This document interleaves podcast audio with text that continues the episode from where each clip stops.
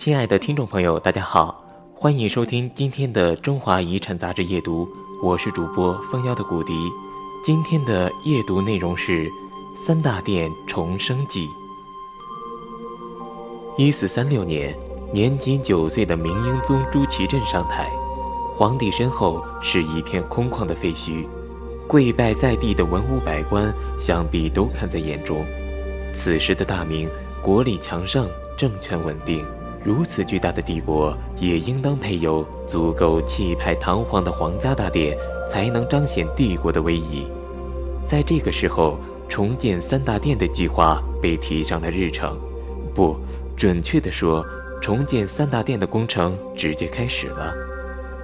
大明英宗睿皇帝实录记载，自英宗登基的正统元年到正统七年间，朝廷修建了奉天殿、华盖殿。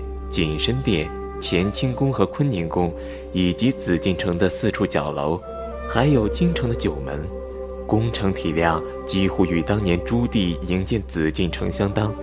这样巨大的工程需要动员整个大明帝国的力量，而年仅九岁的英宗皇帝，既没有曾祖朱棣的赫赫武功，没有祖父监国的威名，也没有父亲亲征平叛的功勋。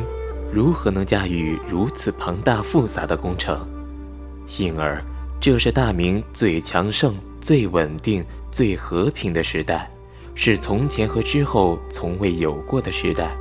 因为文有三杨：杨士奇、杨荣、杨阜；武有张辅，内有王振，另有太皇太后张氏高居其上。在这个平衡完备的系统下，大家对皇权有足够的敬畏。著名皇家的意志才可以不打折扣地被执行。自正统五年二月到次年九月，重建三大殿，连同修缮乾清、坤宁二宫，仅仅花费了一年半的时间即告完成。正统初年重建的三大殿，形制比起永乐年间有些许差异，但规模却丝毫不逊。我们今天见到的太和殿，横长六十四米。纵深三十七米，共有七十二根立柱，看起来已经相当巍峨壮观。但按照史料记载，正统年间重建的奉天殿，横宽大约九十五米，纵深约四十八米，仅面积就比今天的太和殿大近一倍。当时殿内使用的是整根楠木立柱，连年采伐，大木越用越少。到了嘉靖年间。三大殿又一次被焚毁重建的时候，已经找不到可用的型材，只能用中心一根、外凑八瓣共为一柱，明梁或三凑、四凑为一根的包厢工艺来达到要求。而清代再次因焚毁重建三大殿时，甚至连合用的楠木都没有了，只能用松木进行拼接。我们现在在太和殿里看到的立柱。那些让无数人赞叹古人建筑能力的奇迹，都是松木拼接而成的产物。比起明英宗正统年间重建时，已经短小纤细了很多。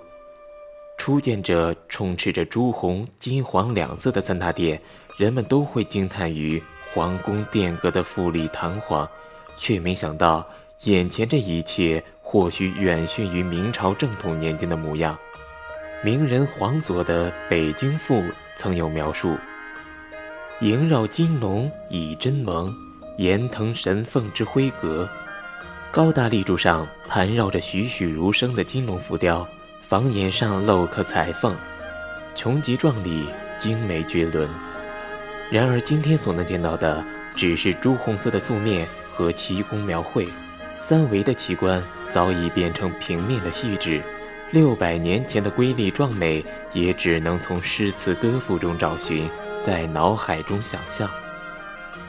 从明至清，一次次的毁灭重生，使三大殿的规模形制不断缩小。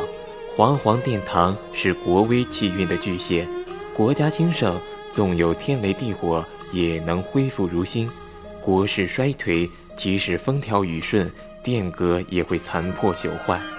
在汉白玉台基上，游人好奇并惊叹于这华夏古建的奇观，而此时的闲游，或许就是三大殿在这个时代最好的境遇。文章出自《中华遗产》杂志二零一五年第九期，撰文费立国，稿件整理喵小喵。欢迎您的收听，晚安。